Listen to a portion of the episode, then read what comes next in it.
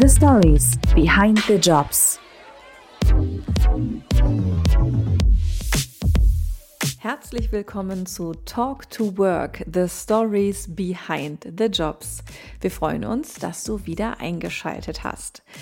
Jelena Klingenberg war für uns in Berlin vor Ort bei HelloFresh im The Shelf und hat mit ganz vielen Kollegen und Kolleginnen gesprochen, die irgendwo im Produktlebenszyklus von HelloFresh ihre Jobs haben. Angefangen haben wir natürlich bei der Rezeptentwicklung. In der letzten Folge haben wir Leo und Morten kennengelernt, die als Recipe Developer und Product Architect bei HelloFresh angestellt sind Beide sind noch nicht ganz so lange im Unternehmen und haben uns einen spannenden Einblick gegeben in den Anfang der Kochboxen, wo die Ideen entwickelt und die ganzen Rezepte auf die Strecke gebracht werden. Heute treffen wir Seda und Martin. Beide sind im Bereich der Zutatenbeschaffung beschäftigt und machen das auch schon einige Jahre bei HelloFresh. Demnach können Sie auch auf Ihre ganz persönliche Entwicklung bei HelloFresh als Arbeitgeber schauen. Ob die beiden es ihren Freunden empfehlen würden, auch bei HelloFresh zu arbeiten und welche Jobs gerade in ihrem Bereich verfügbar sind, sodass ihr vielleicht demnächst Kollegen werden könntet, das hört ihr dann am Ende der Folge. Heute geht es ohne viele Umschweife direkt ins Interview mit Seda und Martin. Also dann, herzlich willkommen zu der Folge Zutatenbeschaffung. Ich habe Seda Hildirim hier sitzen und Martin Schlegel. Schön, dass ihr da seid. Herzlich willkommen. Dankeschön. Ähm, liebe Seda, äh, erzähl doch mal, du bist Teamlead Ingredient Development. Das klingt super spannend. Was mhm. ist es denn eigentlich? Ja, das ist äh, tatsächlich kein gängiger Begriff. Gibt es auch nicht in klassischen Food-Industrien, sage ich mal. Da geht es immer um Produktentwicklung. Und bei uns geht es um Zutatenentwicklung, weil unser Produkt ist ja letztendlich das Meal Kit, mhm. also eine ähm, Mahlzeit sozusagen, die man kochen kann und in einer Box geliefert. Und innerhalb dieser Mahlzeit, Mahlzeitentüte gibt es einzelne Zutaten, die auch irgendwie konzipiert und bedacht gewählt werden. Also wir packen da nicht irgendeine Kartoffel rein oder irgendeine Soße, sondern wir machen uns schon Gedanken, wie das am besten funktioniert, auch mit den Rezeptentwicklern. Und ähm, wir sind sozusagen genau für diese Gedanken verantwortlich, wenn man es so äh, ganz allgemein formulieren kann. Genau. Wie lange bist du denn schon bei HelloFresh? Ähm, bald sieben Jahre. Okay, wow. Ja. Genau. Das heißt, du hast auch so eine Entwicklungskurve ja, echt mitgemacht, ne? Also ich habe ähm, zwischen meinen Studiengängen angefangen, ähm, zwischen Bachelor und Master im, im Kundenservice und ähm, habe da halt Customer Calls entgegengenommen, haben die Kunden angerufen, was schief läuft. Meistens ruft man ja an, wenn was kaputt ja. ist, zu spät oder was auch immer. Oder es fehlt. War, ja, genau. oder fehlt. Und es war sehr frustrierend, ähm, tatsächlich nur ähm, das zu hören, aber nichts unternehmen zu können. Und habe dann sozusagen äh, mein Master angefangen und dann als Werkstudentin hier gearbeitet. Das war dann auch ganz easy, da sozusagen zu transformieren und ähm, einfach 20 Stunden die Woche zu unterstützen, im Product-Team, aber auch im Procurement-Team. Also ich war so ein bisschen immer hin und her, da wo gerade halt Not am Mann oder an der Frau war sozusagen und habe äh, unterstützt. Und dann nach dem Studium bin ich im Einkauf eingestiegen als operative Einkäuferin, habe Bestellungen abgeschlossen, Lagerbestände geprüft und von dort mich in den strategischen Einkauf entwickelt, also das, was Martin momentan sozusagen macht. Ich war mit Martin direkte äh, Kollegin im Team, zwei, drei Jahre strategischen Einkauf gemacht und von dort auch wieder ein neues ähm, Abenteuer gewagt und gedacht, okay, ich möchte auch mal die Produktentwicklung kennenlernen. Ich habe auch Lust, mit Menschen zu arbeiten. Mir macht auch das Thema, also so ähm, Teammanagement auch Spaß und habe mich dann sozusagen intern auf eine Stelle beworben im Product Team ähm, als Teamlead Ingredient Development und ähm, das hat dann auch gut geklappt und wurde auch akzeptiert. Also man muss sich auch intern bewerben, was ich auch sehr gut finde, weil ja. dann hat man selber auch nochmal die Chance zu überlegen, ist das wirklich was für mich? Möchte ich diesen Aufgaben mich widmen? Es hat gut geklappt und seit November bin ich sozusagen in dieser Position und habe aber noch zwei Monate Sabbatical gemacht. Deswegen, also sagen wir mal so, äh, neun Monate, genau ja. Wie, wie ist die neue Position? Freust Macht du dich? Mega Spaß. Ja. ja. Also ich ähm, war tatsächlich ein bisschen nervös, hat mich auch Mut gekostet, aber ich bereue es auf gar keinen Fall. Und man ist nie bereit für den nächsten Schritt, aber äh, wenn man ein bisschen Erfahrung hat, ein bisschen Lernbereitschaft und ähm, auch mal sozusagen seine Komfortzone verlassen will, dann klappt das meistens ganz gut. Und ich lerne auch noch dazu, aber ich fühle mich auch immer sicherer und ich lerne auch jetzt von einer neuen Person. Ich habe jetzt auch einen neuen Line Manager. Das ist auch eine wertvolle Erfahrung. Also es macht mega Spaß und ähm, ja, man lernt nie aus. Es, das ist sozusagen eigentlich das Haupt, die Haupterfahrung bei HelloFresh. Ja, voll schön eigentlich. Mhm. Ne? Sag mal, ähm, und kriegt ihr, habt ihr ein Entwicklungsprogramm mhm. oder ähm, wie, wie steigt man in eine neue Führungsrolle bei euch mhm. ein? Ja, also es gibt ähm, sozusagen eine Art Career Framework, was unsere HR-Abteilung formuliert hat, wo auch standardisiert sozusagen ähm, Erwartungen gelistet werden oder welche Kompetenzen wichtig sind, auf welchem Level. Es gibt verschiedene Tracks, also es ist schon so ein ganz großer Anker. Ähm, aber es ist auch eigentlich deine eigene Aufgabe und du bist selber sozusagen dazu ähm, ermutigt, deine Entwicklung in die Hand zu nehmen. Also mir schreibt keiner vor, so jetzt musst du das und das machen, jetzt solltest du das und das entwickeln. Es wird schon natürlich indirekt erwartet, aber meine Entwicklung ist in meiner Hand und das ist auch gut, aber manchmal muss man auch ein bisschen umdenken, weil oft denkt man so, naja, eigentlich müsste sich ja jemand um mich kümmern, aber du musst, also man kümmert sich selbst um sich, was auch eigentlich ganz gut ist, weil man es mitgestalten kann dann und ähm, selber initiieren und ähm, selber auch das Tempo angeben kann. Ja. Also Erzähl mal, was ist denn, ähm, was ist denn die Aufgabe eines Team Lead Ingredient Development? Viele verschiedene Aufgaben, aber ich würde als wichtigste sagen, das Team zusammenzuhalten und so eine Art Team Spirit zu fördern. Das mhm. geht nicht nur durch, weiß ich nicht, man geht mal zusammen essen oder sowas, also durch Events, sondern auch wirklich so ein Verantwortungsbewusstsein zu entwickeln oder also sozusagen zu unterstützen, dass das Team das entwickelt, dass man sich gegenseitig hilft und supportet weil ich kann auch nicht das Einzige, also ich kann nicht sozusagen alleine die Kutsche anführen sozusagen. Es bringt auch nichts, wenn ich mal im Urlaub bin oder nicht da bin und dann gibt es kein Team, sondern dass das irgendwie in sich inhärent sozusagen steht und füreinander da ist. Ähm, das ist so das eine Thema, aber auch ähm, die Entwicklung der Mitarbeiter zu fördern ähm, und auch, zu, auch ganz klar zu sagen, was die Erwartungen sind, weil oft weiß man das auch gar nicht und manchmal muss man das auch mal ausformulieren und aussprechen. Hey, bei dem und dem Thema erwünsche ich oder erwarte ich für deine Rolle sozusagen auch immer angemessen das und das sozusagen Ergebnis, also das wirklich Expectation Management oder wie sagt man, Kommunika Kommunikation dessen, auch Feedback viel zu geben und auch ganz viel über die Teamstruktur nachzudenken. Wo sind die Talente? Wer kann was gut? Und wo welche Aufgaben stehen an, das zu matchen, ist auch meine größte Herausforderung gewesen bisher, dass man sagt, okay, das und das müsste eigentlich mit dem und dem der, der Person sitzen. ist Es aber nicht, wie schaffelt man es um, ohne dass sich jemand auf den Schlips getreten fühlt, sozusagen. Also da dieses, dieses, ähm, diese, diesen, wie sagt man, diese Überlappung Team, Business, aber auch, ich bin ja auch Teil vom Team. Ich muss ja auch damit irgendwie zufrieden sein, da diesen Overlap zu finden. Ja. Und was sind so die Aufgabenbereiche von eurem Team? Was macht ihr denn tatsächlich so? Genau, also wir sind ganz viel mit ähm, Bemusterung und ähm, sensorischen ähm, Sessions verantwortlich. Also sagen wir mal, es gibt eine Ausschreibung, die der Martin führt zu ähm, Tomatenpesto äh, zum Beispiel. Wir haben Tomatenpesto und wir haben verschiedene Lieferanten, die da ein Angebot schicken. Dann kriegen wir Muster und wir machen Verkostung sozusagen. Das ist der klassische Begriff, den man in der mhm. Foodindustrie kennt. äh, schon mal so ein Hashtag reingeschmissen.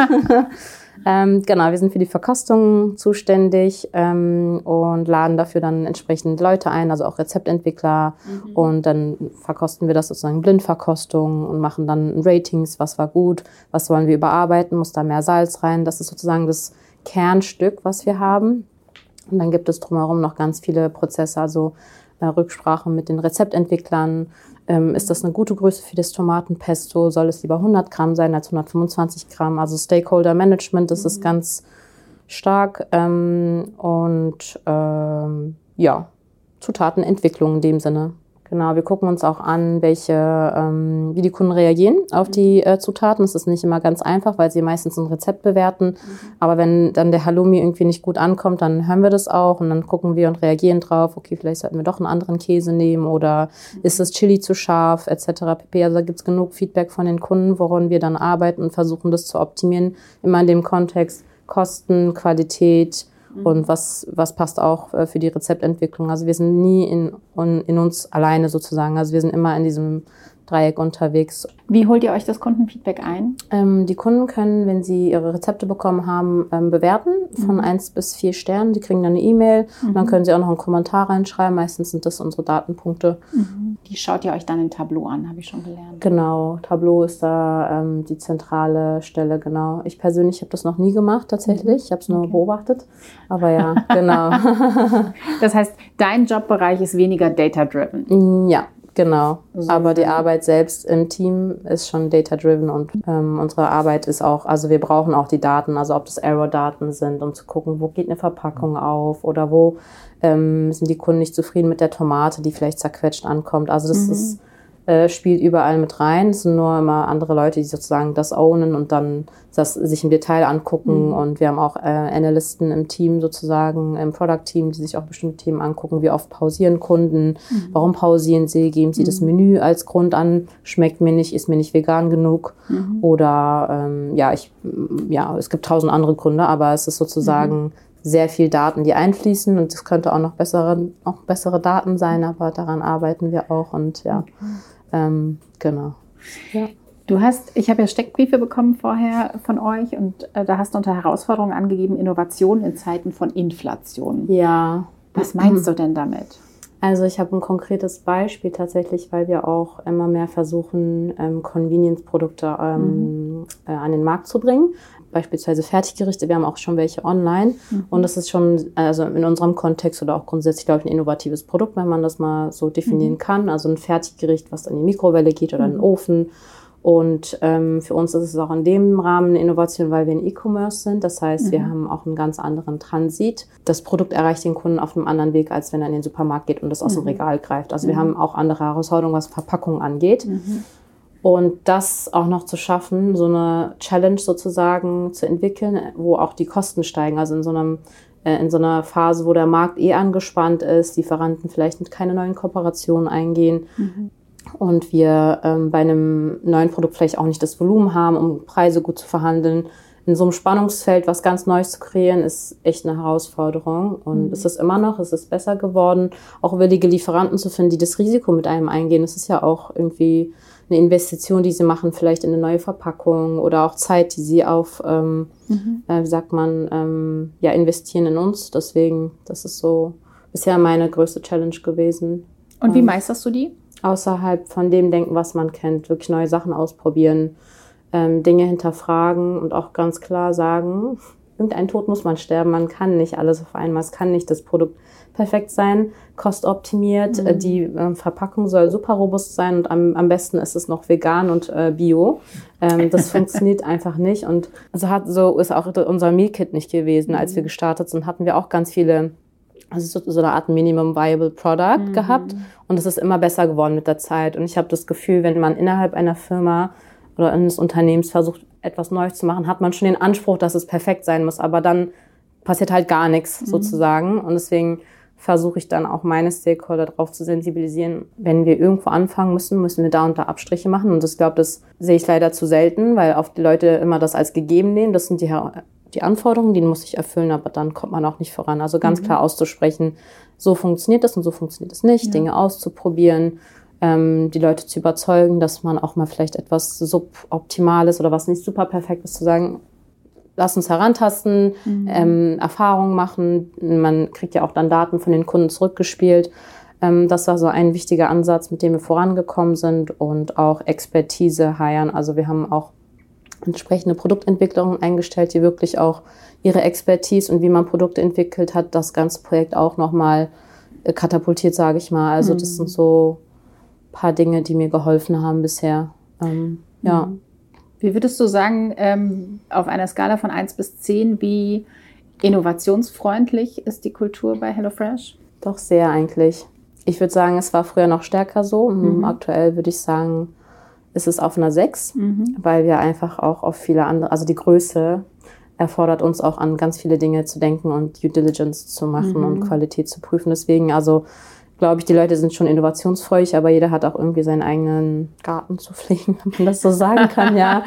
Also würde ich sagen, es ist Ja. eine solide 6 und das Mhm. war früher mal mehr, würde ich meinen, einfach. Aber dadurch sind die Prozesse auch stabiler, man ist auch viel strukturierter. Früher ist auch ganz viel schief gegangen, wo wir gesagt haben, oh Gott, ähm, wo ist die Lieferung, wie, was ist da schon wieder schief gegangen. Also es ist einfach, also es hat auch Vorteile, dass es so Ja, ist, ähm, ja. dass etwas ein bisschen mehr kontrollierter ist und dass ähm, es ja Prozesse gibt für Dinge. Ihr seid erwachsener geworden. Ja, so würde ich das aussehen, Mhm. genau.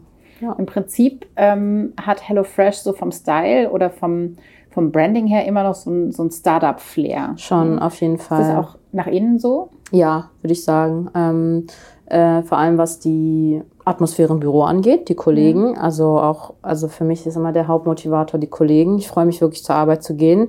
Ja. Klar, nicht arbeiten ist cooler, wenn man, wenn man könnte.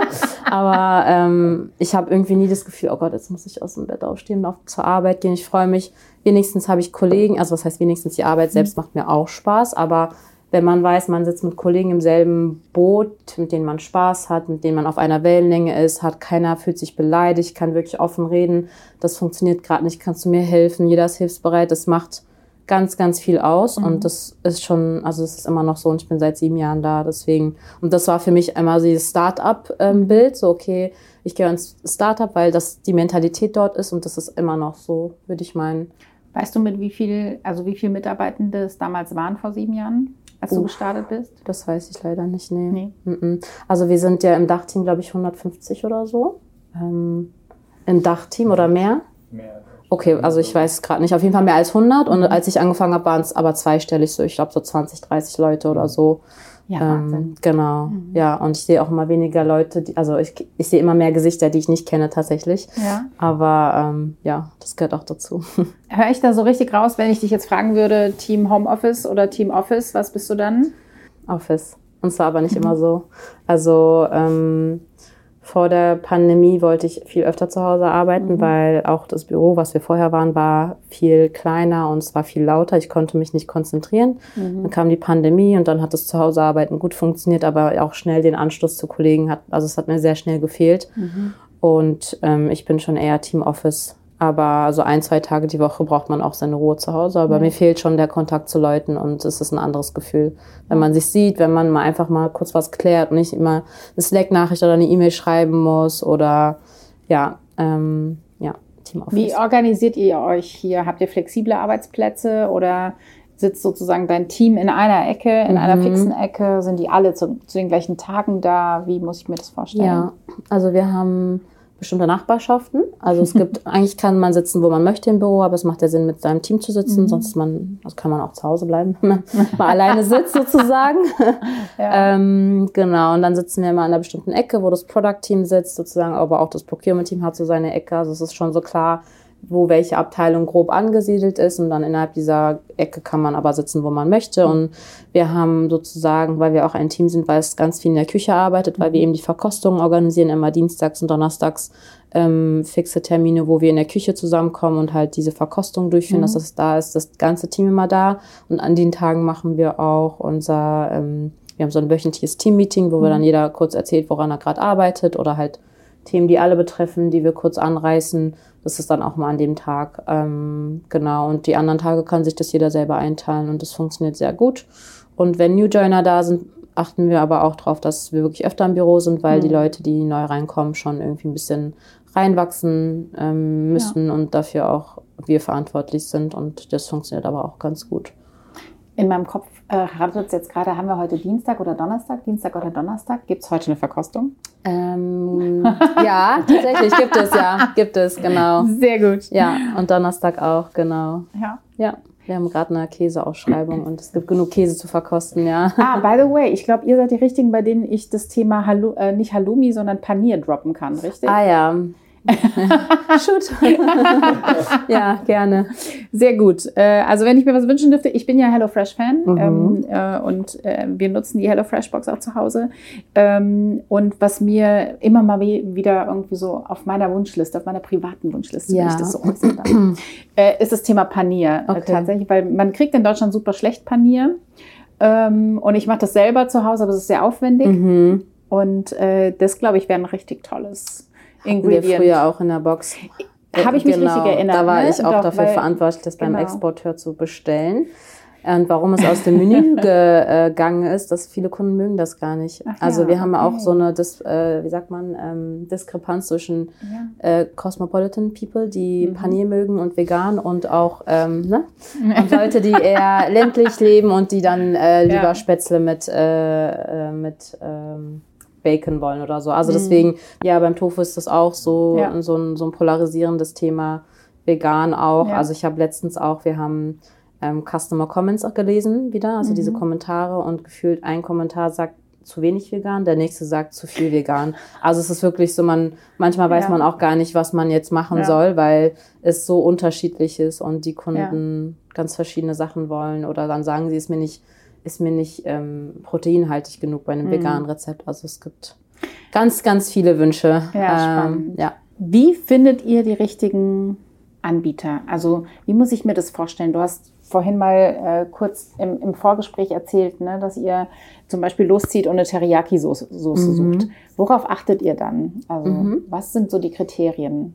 Zum einen haben wir ein Clean Label Guide, das ist auch unser mhm. Anker. Wir haben vor zwei Jahren definiert, welche Zutaten nicht ins Menü ähm, dürfen. Dazu gehören Geschmacksverstärker, mhm. ähm, künstliche Aromen, aber auch Palmöl. Das ist mhm. sozusagen also ein Regelwerk, was wir mhm. haben.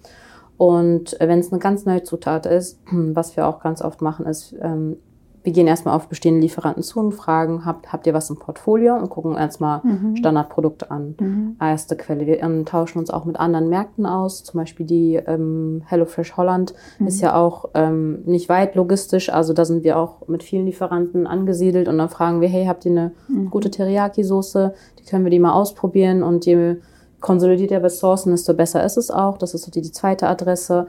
Ähm, wir gehen auch oft einfach in den Supermarkt und gucken, was gibt es auf dem im Supermarktregal ah, ja. und machen uns da ein Bild, wenn wir uns gar nicht auskennen zum Beispiel. Mhm. Bei manchen Sachen, wir haben ja auch Leute, die Lebensmitteltechnologie oder Lebensmittel, sagt man, Ernährungswissenschaften studieren oder mhm. Ökotrophologie ganz stark. Das sind die Leute, die bei uns im Team sind, die auch so eine mh, mm, Kenntnis darüber haben, worauf es ankommt bei einer Sensorik. Soll das cremig sein? Soll das ähm, mhm salzig sein soll das, ähm, gut schmelzen. Also es gibt ja Produkt auch mhm. verschiedene Anforderungen. Also wir haben auch Expertise im Team, ähm, die dann weiß, worauf es ankommt. Und genau, dann sammeln wir uns sozusagen erstmal Informationen und dann testen wir das zusammen mit den Rezeptentwicklern, dann verfeinern wir das in den nächsten Schritten. Okay.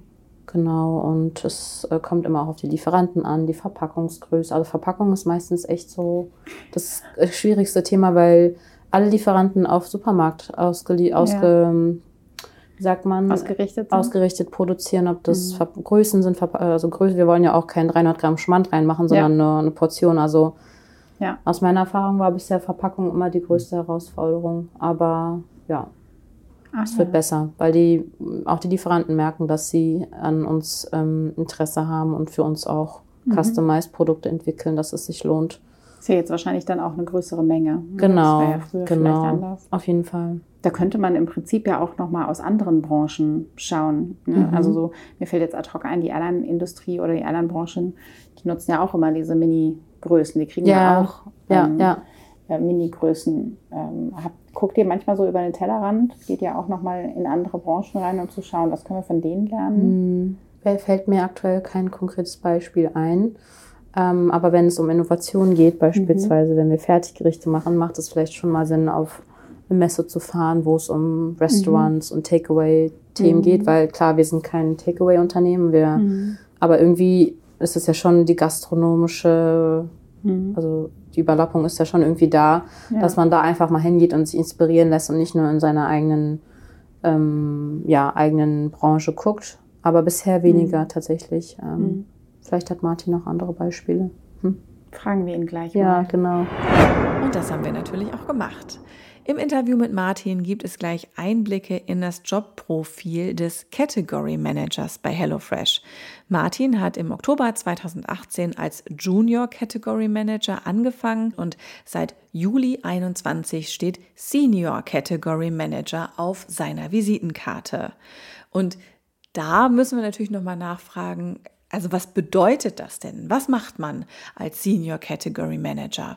Genau, man muss so ein bisschen unterscheiden zwischen den Titeln strategischer Einkauf und Category Management. Im Prinzip ist es bei uns das Gleiche. Mhm. Wir unterscheiden uns vom klassischen Category Management von anderen Branchen mhm. in dem Sinne, dass wir den ganzen Teil, der mit Sales oder Marketing zu tun hat, eigentlich rauslassen und wir sind untergliedert in verschiedene Warengruppen. Mhm. Aber wir sind letztendlich nicht dafür zuständig, diese dann an den Mann zu bringen oder an die Frau, sondern uns geht es einfach darum, dass wir diese Warengruppen, die wir dann haben, dass wir diese dann in vier verschiedenen Weisen versuchen zu optimieren. Das mhm. heißt, das erste könnte sein, ähm, wie robust ist, ist, die Supply Chain aktuell. Mhm. Das zweite wäre das ganze Thema Qualität. Dann wäre die dritte Säule der, die gesamte Säule Kosten. Das heißt, mhm. wie können wir ähm, unter all den Aspekten gewährleisten, dass wir hier ein kostkompetitives Produkt haben. Die vierte Säule wäre das ganze Thema Nachhaltigkeit. Dann geht es weiter mit, können wir verschiedene Food Trends letztendlich mhm. abbilden. Wenn Sedas Team jetzt eine bestimmte Zutat bei uns anfragt, mhm. haben wir die aktuelle Lieferantenlandschaft, um den Artikel schnell bereitzustellen. Wir haben auch gesehen, dass wir da sehr, sehr schnell sein können, ja. wenn, wenn alles stimmt. Beispiel vegan. Ich glaube, das haben wir relativ schnell aus dem, mhm. aus dem Boden gestampft, ja. weil relativ viel schon verfügbar mhm. war. Mhm. Ähm, aber ja, im Grunde genommen sind das so die verschiedenen Eckpfeiler der Tätigkeit. Für welche Warengruppe bist du und dein Team zuständig? Ich bin aktuell seit vier Jahren zuständig für die verarbeiteten Lebensmittel, mhm. also alles, was im Tetra ist oder in der Dose, mhm. alle Antipasti-Artikel und alle kleinen Soßen-Sachets, die du siehst. Und für alle Fleischwaren, das heißt alles, was Hähnchen, Rind, Schwein mhm. bedeutet mhm. oder ähm, alles, was weißer Fisch ist oder Lachs oder Garnelen, mhm. aber auch alle ähm, veganen Ersatzprodukte. Okay. Das, heißt, das ist eine Menge. Das heißt, wir versuchen hier auch komplementäre Artikel zu finden ja. zu allen Fleischsachen. Ähm, und das ist wirklich eine, eine stetig wachsende Branche. Ja. Aber wie Stella vorhin gemeint hat, auch sehr, sehr viel Trial and Error. Das mhm. heißt, sehr, sehr polarisierende ähm, Kategorie bei den Fleischartikeln, mhm. Weil auch Leute sehr, sehr emotional zu dem Thema reagieren. Mhm. Ich selber esse auch kein Fleisch, deswegen ist es mhm. nochmal sensibler ja. und emotionaler. Ähm, genau. Was läuft besser, mit Fleisch oder ohne Fleisch aktuell? Wie gesagt, das ist letztendlich, was das Marketing angeht, ähm, mhm. kriege ich das gar nicht so mit. Aber ja. ich glaube, ähm, wir sehen schon, dass wir eine sehr, sehr starke, solide Kundenbasis haben, die schon Fleisch isst. Ich glaube, ja. es sind sogar über 50 Prozent. Aber ähm, das hat sich sehr, sehr geändert in den mhm. letzten zwei Jahren. Also wir haben gesehen, dass wir mhm. gerade in der Corona-Zeit sehr, sehr viele vegetarische und vegane Kunden dazugewonnen haben. Mhm. Man hat vor zwei Jahren immer noch gesehen, ah, vegan wäre cool mhm. könnt ihr mehr vegan äh, besorgen oder mehr vegane Gerichte. Und dann haben wir langsam, aber sicher damit angefangen. In der Corona-Zeit haben wir gesehen, hey, wir haben eigentlich relativ viele vegetarische Gerichte, die von Grund aus vegan sind. Dann lass sie mal so labeln. Ja. Und ähm, dann haben wir beschlossen, wirklich ein veganes ähm, ähm Menü auch aufzunehmen. Wir haben jetzt vier, fünf ähm, Gerichte pro Woche, die sogar vegan sind. Ja. Ähm, aber letztendlich, wir versuchen auch beim Fleisch die höchstmögliche Qualität zu bieten mhm. ähm, und sehen da auch sehr, sehr viele positive Kommentare, aber natürlich auch mhm. negative mhm. Kommentare, weil es ist ein sensibles Produkt. Mhm. Man kann jetzt nicht sozusagen, es sind auch natürlich Tiere, über die wir mhm. reden, ähm, aber da versuchen wir natürlich mit den Lieferanten dran zu bleiben. Und für die ist es natürlich auch eine, eine spannende Unternehmung bei uns letztendlich, weil sie auch sehr, sehr viele Insights bekommen. Ja. Das bedeutet im, im Vergleich zum Supermarkt haben sie jetzt hier nicht äh, nur Point of Sale. Das bedeutet, aha, in dieser Woche haben wir 50 Mal Hähnchenbrustfilet verkauft. Ja. Sondern sie haben von uns auch das direkte Feedback, ah, aber diese Woche war das Hähnchenfleisch zu fettig mhm. oder das und das ist passiert. Ja. Das gleiche bei den verarbeiteten ja. Lebensmitteln. Sie kriegen von uns direktes Feedback, ja. wie die Kunden überhaupt reagieren. Und so können wir den Lieferanten, mhm. unseren Partnern, letztendlich auch helfen, die Produkte zu verbessern, mhm. damit die sich auch weiterentwickeln können okay. und wir letztendlich zusammen auch wegwachsen. Ja. Genau. Du hast eben angesprochen, Corona-Krise. Wie betroffen wart ihr denn eigentlich? Und wie habt ihr das denn gespürt, ähm, so als Unternehmen oder als Mitarbeiter? Prinzipiell ähm, müsste ich vielleicht ein bisschen ausholen. Und, und, zwar arbeiten wir mit, mit einem fünf Wochen Forecast. Ich glaube, du, du kannst in, in der App schauen und du kannst fünf Wochen von jetzt kannst du mhm. Gerichte auswählen. Mhm. Ähm, und so können wir dann auf einer relativ kurzen Zeit Zeitleiste bestimmen, wie viel Ware wir brauchen. Mhm. Das heißt, wir, wir sehen dann, okay, ähm, Kundin A hat Rezepte so und so ähm, ähm, ausgewählt. Das bedeutet für mich so und so das Volumen in der Woche an Schweinefleisch mhm. oder an getrockneten Tomaten, um das jetzt mal so zu sagen. Ähm, als dann, ich glaube, das war die, die Woche 13 2020, die mhm. bei mir im Kopf war. Ähm, oh, das klingt traumatisierend. genau, also wir haben dann irgendwie in den Zahlen gesehen, oh, Woche 13, das sieht ein bisschen hoch aus. Äh, das kann irgendwie gar nicht stimmen, weil wir waren die ganze Zeit natürlich so mhm. auf einem ähm, Erwartungsniveau. Und dann haben wir gesehen, okay, die, die Zahlen explodieren gerade. Wir brauchen viel, viel mehr. Und mhm. ähm, deswegen hatte ich ja vorhin schon mal angesprochen, das Thema, wie robust ist unsere mhm. Supply Chain? Können unsere Lieferanten auch kurzfristig sehr, mhm. sehr viel ähm, Volumen oder Ware für uns mhm. bereitstellen? Und da hat man gesehen, wir sind da echt auf dem Zahnfleisch gekrochen mhm. und ähm, viele Lieferanten ähm, mussten da uns auch Ware bereitstellen, die sie jetzt eigentlich nicht so einkalkuliert hatten. Mhm. Ähm, beziehungsweise waren wir auch oft am Telefon, um eventuell anderweitig die Ware zu besorgen. Mhm. Und man muss sagen, Es war für uns in einer relativ kurzen Zeit ein sehr, sehr anstrengender Prozess, weil wir ja trotzdem noch alle, Proz äh, alle Prozesse intern durchgehen mussten. Mhm. Das heißt, ich habe zwar einen Lieferanten, der mir die vereinbarte Qualität liefern kann, vielleicht mhm. auch 10% mehr, vielleicht sogar auch 15% mehr, mhm. aber dann nicht 20% mehr. Und mhm. dann mussten wir vielleicht einen zweiten oder dritten Lieferanten reinnehmen mhm. und trotzdem die Artikel zum Beispiel durch einen Bestätigungsprozess durch das Team durchschleusen. Mhm. Das heißt, sie haben dann Proben gesendet mhm. und die waren uns aber zu salzig oder die Verpackung hat nicht gepasst. Dann konnten sie nicht 50 Gramm machen, sondern 200 Gramm. Dann wäre aber das Rezept letztendlich völlig im Eimer gewesen. ähm, Deswegen mussten ja. wir hier sehr, sehr viel auch intern ähm, verhandeln, um mhm. zu sehen, welche Rezepte kriegen wir jetzt hier nach hin und wie viele. Kunden können wir da abbilden. Und man hat gesehen, wir haben das auch geschafft. Also ich glaube, ähm, wir hatten sehr, sehr wenige wirkliche Aussetzer, wo ja. wir dem Kunden sagen mussten, sorry, es gibt jetzt hier die Teriyaki-Soße von vorhin, gibt's leider nicht, sondern ja. du musst diese selber zusammen mischen mit ja. Sojasauce und den ganzen mhm. anderen Bestandteilen. Das hat schon auch funktioniert. Und ich glaube, wir haben da sehr, sehr viele ähm, wichtige Erfahrungen und Insights gesammelt, die mhm. wir für die Zukunft anwenden können. Okay. Also wenn ich mich rückerinnere, es war sehr, sehr anstrengend, mhm. aber ich glaube, die, die Lernkurve war umso, umso ja. steiler. Das ja. heißt, wie Seda vorhin schon erwähnte, also man kriegt sehr, sehr früh viel Verantwortung, mhm. muss diese dann natürlich dann auch beweisen. Mhm. Und ähm, das hat mir dann persönlich nochmal sehr, sehr viel gebracht, um zu sehen, okay, ich habe das jetzt hier überstanden. Mhm. Und diese offene Flanke, die ich jetzt hier zum Beispiel noch hatte, die werde ich nie wieder irgendwie mhm. ähm, offen lassen. Ja. Und man ist für die Zukunft auf jeden Fall besser aufgestellt. Ja. Und Lieferanten, die mit uns auch die Zeit durchgemacht haben, sind größtenteils auch immer noch da. Die haben sich natürlich gefreut. Ja. Auf der einen Seite, also der ganze Markt hat letztendlich gebebt. Man hat gesehen, ähm, die Gastrobranche und die Hotellerie sind natürlich total ja. ähm, eingebrochen. Ähm, der Supermarkt ist brutal gestiegen ja. und der gesamte E-Commerce-Bereich hat auch geboomt. Wir konnten hier mit dem Abfall der ähm, Gastrobranche oder der Hotellerie relativ gut auch Ware auffangen, mhm. die letztendlich an die Gastrobranche eventuell gegangen wäre. Mhm. Ähm, das heißt, wir, wir konnten hier von der Warensituation mehr oder weniger davon mhm. profitieren. Okay. Ähm, aber letztendlich, wie gesagt, es war trotzdem auch ja. anstrengend und ähm, viele ja. Teams sind auch auf dem Zahnfleisch gekrochen. Wir, wir, sind dann letztendlich später dazu gekommen, auch mehr und mehr Kollegen dazu zu nehmen. Das ist ein guter Punkt. Viele Teams sind auf dem Zahnfleisch gekrochen. Was, ähm, wie, wie ist HelloFresh als Arbeitgeber damit umgegangen? Was, was waren da so die Maßnahmen, die dann stattgefunden haben?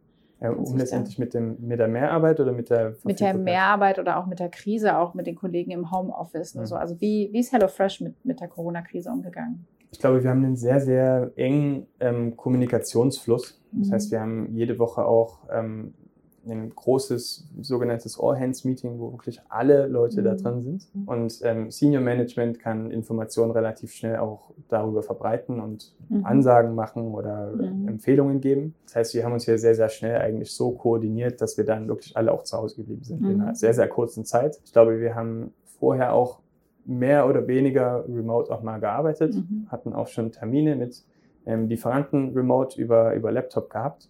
Das war sozusagen für uns als junges, dynamisches Unternehmen relativ einfach. Ja. Das heißt, wir mussten jetzt ja. hier kein, keine neue Software installieren oder ja. lernen, damit umzugehen. Wir sind einfach zu Hause geblieben und haben von zu Hause letztendlich gearbeitet. Ja. So, und das war relativ einfach. Was die Teams angeht, klar, ähm, lebt auch so ein Einkaufsteam sehr, sehr davon, miteinander zu interagieren, beziehungsweise mhm. schnell Informationen auszutauschen, mhm. beziehungsweise, dass ich auch sehe, hey, die anderen Kollegen, die haben genauso Stress ähm, und ich bin jetzt hier nicht allein zu Hause und habe Stress. Da musste natürlich viel gemacht werden und das war natürlich auch hart. Ich glaube, das ging, das ging allen. Was habt ihr dann gemacht? So. Wir haben uns dann mitunter auch ähm, nach der Arbeit irgendwie virtuell getroffen und haben mhm. irgendein Ratespiel gespielt oder so. Genau, genau da, da male ich irgendwas ah, mit ja. meiner Maus und jemand ja. anders versucht das zu erraten und so, dass wenn da irgendwelche Rituale versucht zu etablieren. Mhm. Und witzigerweise haben wir ein paar von diesen Ritualen immer noch, dass mhm. man sagt, man hat einen Check-in am Anfang der Woche, man hat einen mhm. Check-out am Ende der Woche und mhm. so. Da sieht man auch, viel ist da letztendlich auch damit geblieben. Ja. Und natürlich haben wir dann auch vom Senior Management Anerkennung bekommen, hey, ihr habt mehr geleistet, ähm, wir wollen jetzt die Anerkennung geben. Und das hat man dann, ich weiß es nicht, ähm, mit einer großen Party haben wir das dann auch Ah, ja, okay. Wir haben ein Homeoffice-Budget zum Beispiel bekommen. Zum Beispiel dieses ähm, 300 Euro Homeoffice-Budget Ja. war, war da super gewesen. Ähm, Ja. Ich habe mir davon einen, einen Schreibtisch gekauft. Ja. Also auch super, Cool. beziehungsweise kommt natürlich Mhm. darauf an, wie man da Mhm. zu Hause situiert ist. Ja. Ähm, viele der Kollegen hatten dann auch Probleme, Mhm. ähm, alleine zu Hause zu arbeiten, mental natürlich auch. Mhm. Dann haben wir ähm, externe, Mhm. verfügbare Berater bekommen, mit denen wir uns Mhm. austauschen können. Das war wirklich sehr, sehr gut gewesen. Ähm, ich glaube, am Ende der Corona-Zeit konnten wir dann auch relativ gut zusammen ähm, auch einfach feiern, was wir Ja. erreicht haben. Es kommt man- manchmal auch zu kurz. Ja. Man vergisst manchmal, was man in wenigen Quartalen erreicht, weil halt Ja. viel auch ähm, parallel passiert. Aber dann rückblickend betrachtet, haben wir dann alle zusammen ein Bier getrunken oder so und haben auf die harte Zeit angestoßen, dass wir es echt gut geschafft haben Ja. Wenn du HelloFresh als Arbeitgeber beschreiben müsstest in, in drei Worten, was, was wären so die drei, drei Hashtags? Drei. Ähm, auf jeden Fall datengetrieben. Ich würde trotzdem noch sagen Startup Mentality Mhm. und ich würde sagen Disruptive. Ich glaube, die gehen alle, das ist natürlich Room for Error hier gerade.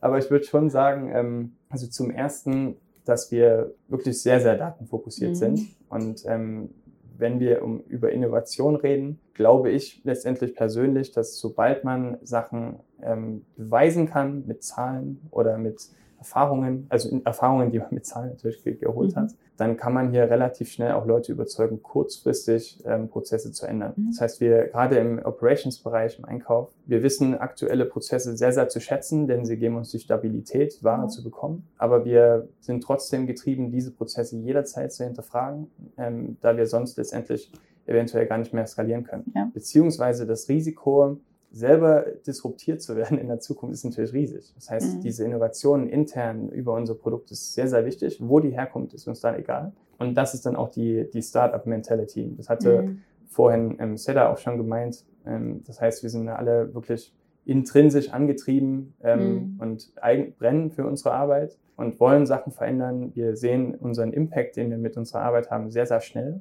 und ähm, hängen da vielleicht auch mal eine Stunde ran, aber Ja. die können wir letztendlich da hier und da wieder abbummeln. Das ist auch okay. Deswegen, es geht uns weniger ähm, um Output, sondern Mhm. es geht uns eher um Outcome. Ja. Ähm, das, somit kann man das äh, Ja. ein bisschen ähm, zusammenfassen. Und das Disruptive hatte ich ja so ein bisschen schon, Ja. schon ja. angesprochen. Wir versuchen uns selber auch immer zu disruptieren. Ja. Also wenn, wenn Seda jetzt eine Zutat bei uns anfragt, muss sie sich auch Gegenfragen gefallen lassen. hey, Ist das haben wir okay. schon. Oder äh, kann man da nicht diese beiden Sachen einfach zusammensenden und so. Also es gibt auch äh, spicy interne äh, Verhandlungen. Genau. Du hast vorher, vorab ja auch einen Steckbrief ausgefüllt und äh, da äh, schreibst du, äh, wie arbeitest du am, äh, am liebsten oder wie arbeitest du meistens in Präsenz im Office und Lieblingstool hinten dran, Noise Cancelling Headphones. Kommst ins Office, um Noise Cancelling äh, Headphones zu tragen. Warum? Das ist eine, eine sehr, sehr gute Frage. Und ich präferiere wirklich Noise Cancelling over ear Mhm. anstatt in ear. Ja, Ähm, äh, genau. das heißt, du trägst sie lang. nee, nicht unbedingt. Also ich bin generell jemand, der sehr, sehr gern mit Kollegen interagiert. Ich mache auch mal einen Joke und da sind wir auch alle relativ locker Mhm. miteinander. Und ich glaube auch, dass das, äh, das gehört auch dazu, weil man da auch besser miteinander arbeitet. Ja. Deswegen komme ich halt ins Büro. Ich brauche persönlich auch Trennung. Ich fahre mit der U8 ins Büro. Das Mhm. bedeutet, ich bin jetzt auf Arbeit, dann arbeite ich und dann fahre ich mit der U8 wieder weg. und dann ist aber die Arbeit auch abgeschlossen. ja. Und zu Hause habe ich diese Trennung halt nicht Mhm. und würde eventuell den Laptop offen lassen und da sehe ich halt den Screensaver und würde denken, ah, diese Mail schicke ich jetzt noch raus oder Ja. den Anruf nehme ich jetzt noch an und kann natürlich immer passieren. Mhm. Ähm, aber da mag ich die räumliche Trennung eher. ja. Und ähm, Noise Cancelling Headphones, weil ich ähm, in der Weise eher introvertiert bin, dass ich wirklich auch Zeit für mich brauche, Mhm. um Sachen ähm, rauszufinden. Keine Mhm. Ahnung. Ich mache hier einen Deep Dive, um rauszufinden, warum diese Verpackung kaputt gegangen ist und lese mir Mhm. Kundenkommentare durch Mhm. und sehe, ob es da einen Trend gibt. Und da ist es mir wichtig, dass Kunden, dass meine, äh, dass meine Kollegen sehen, ich habe over ihr Kopfhörer auf, der ist gerade im Tunnel nicht ansprechen, wo ähm, im Vergleich zu, ich habe in ihr Kopfhörer, und Leute sehen es nicht und tippen mich an und sagen, Ja, ja. hey, und dann holen die mich aus dem Kontext komplett raus. Ja. Ähm, das heißt, ähm, dann signalisiert mir diese Aktion, ich setze meine Kopfhörer Ja. auf, ich mache mir irgendwie, ich höre immer Lo-Fi Girl an. ähm, irgendeine so Frequenz. und dann bin ich halt wirklich im Tunnel für, eine, für einen Kontext. Ja. Okay. Hab, ähm, natürlich ist die Gefahr groß im, im Büro zwischen verschiedenen komplett anderen ähm, Themen sehr, sehr schnell zu wechseln. Ja. Und das ist natürlich für dein Gehirn sehr, sehr anstrengend. Ja. Und das ja. hat man vielleicht zu Hause nicht so. Aber im Büro hilft mir das dann letztendlich so in den Tunnel zu gehen. Ja. Und dann wirklich dann um drei Punkt bin ich dann auch mein Gewohnheitstier, hole ich meinen Kaffee, gehe wieder zurück und dann fängt vielleicht was Neues an. Wie würdest du die ähm, Work-Life-Balance bei HelloFresh beschreiben? Ich glaube, ähm, alle sind sehr, sehr darauf bedacht, dass es eine gibt. Und mhm. es geht so ein bisschen in die, in die Weise, die ich vorhin schon beschrieben hatte. Mhm. Es geht nicht um Output, sondern um Outcome. Das heißt, mhm. wenn du für die ähm, Themen, für die du verantwortlich bist, super in der Zeit bist, dann ähm, wird es allen egal sein, dass du jetzt hier 14 Uhr gehst, mhm. ähm, solange das alles passt. Aber ja. es gibt die Work-Life-Balance natürlich auch dahin, ähm, dass ich auch sage, ich teile mir die Zeit selber ein, weil jeder ja. ist natürlich anders effektiv. Ich ja. bin zum Beispiel jemand, ich stehe sehr, sehr gern früh auf, mhm. mache meine Arbeit dann von 7.30 Uhr bis um 9 bis dann bei uns wirklich die Kernarbeitszeit losgeht mit Meetings und mhm. so.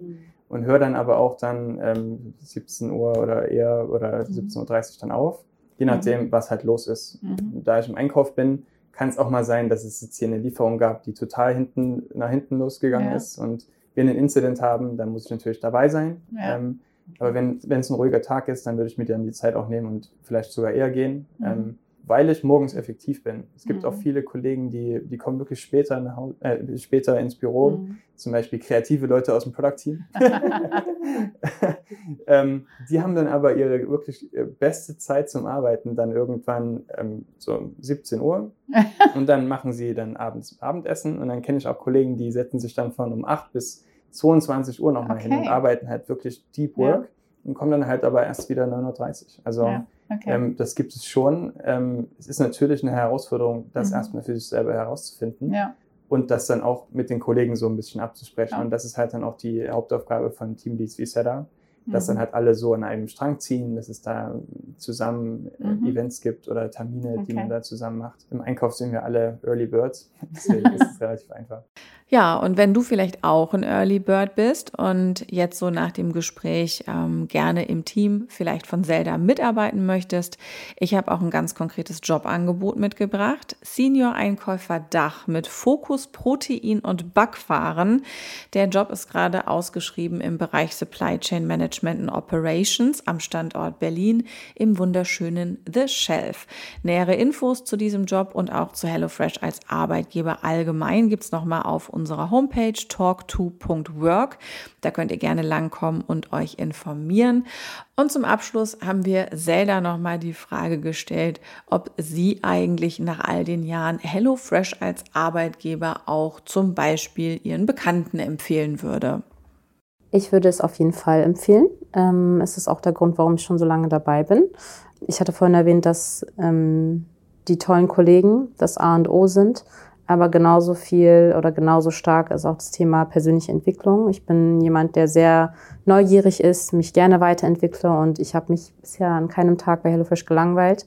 Ich habe immer was dazugelernt, ich habe schnell Verantwortung bekommen und wenn man Verantwortung bekommt, auch lernt man auch schnell. Also man, ne, es ist in meiner Hand etwas zu lösen. Das heißt, ich lerne auch schnell. Ähm, ich habe drei Abteilungen ähm, die Gelegenheit gehabt, drei Abteilungen zu erleben, was auch schon eine Lernkurve in sich ist und auch von anderen Kollegen zu lernen. Es ist sehr international und ähm, ich mag das Office. Es ist einfach eine tolle Atmosphäre. Ich muss nicht mit Anzug zur Arbeit kommen. Das wäre für mich auch ein No-Go. Also es, ich habe genug Freunde, die jeden Tag ins Büro müssen. Ich kann auch zwei Tage die Woche im Büro bleiben. Es sind alles Themen, die auch meine Work-Life-Balance ähm, unheimlich positiv beeinflussen. Ich habe ein Sabbatical gemacht. Ähm, ich war zwei Monate komplett raus, Zeit für mich genommen. Also wenn es um Benefits geht und um, um eine Work-Life-Balance, dann könnte ich noch länger reden, aber ich glaube, das fasst es gut zusammen. Sehr schön. Vielen Dank, Seda, vielen Dank, Martin, für eure Einblicke in den Bereich die Zutatenbeschaffung bei HelloFresh. Nächste Woche widmen wir uns dem Thema der Qualitätsfreigabe. Da werden uns Katharina und Christine Einblick in ihre Jobs bei HelloFresh geben. Und vielleicht an der Stelle nochmal der Hinweis, ähm, HelloFresh als Arbeitgeber overall könnt ihr euch jederzeit anschauen bei uns auf der Landingpage talk2.work. Da haben wir für für euch ein sehr ausführliches Arbeitgeberporträt aufgebaut und dort in dem Bereich Jobs könnt ihr auch immer aktuelle Ausschreibungen zu den Teams finden, die wir euch hier im Podcast vorgestellt haben. Für heute vielen Dank und bis in zwei Wochen.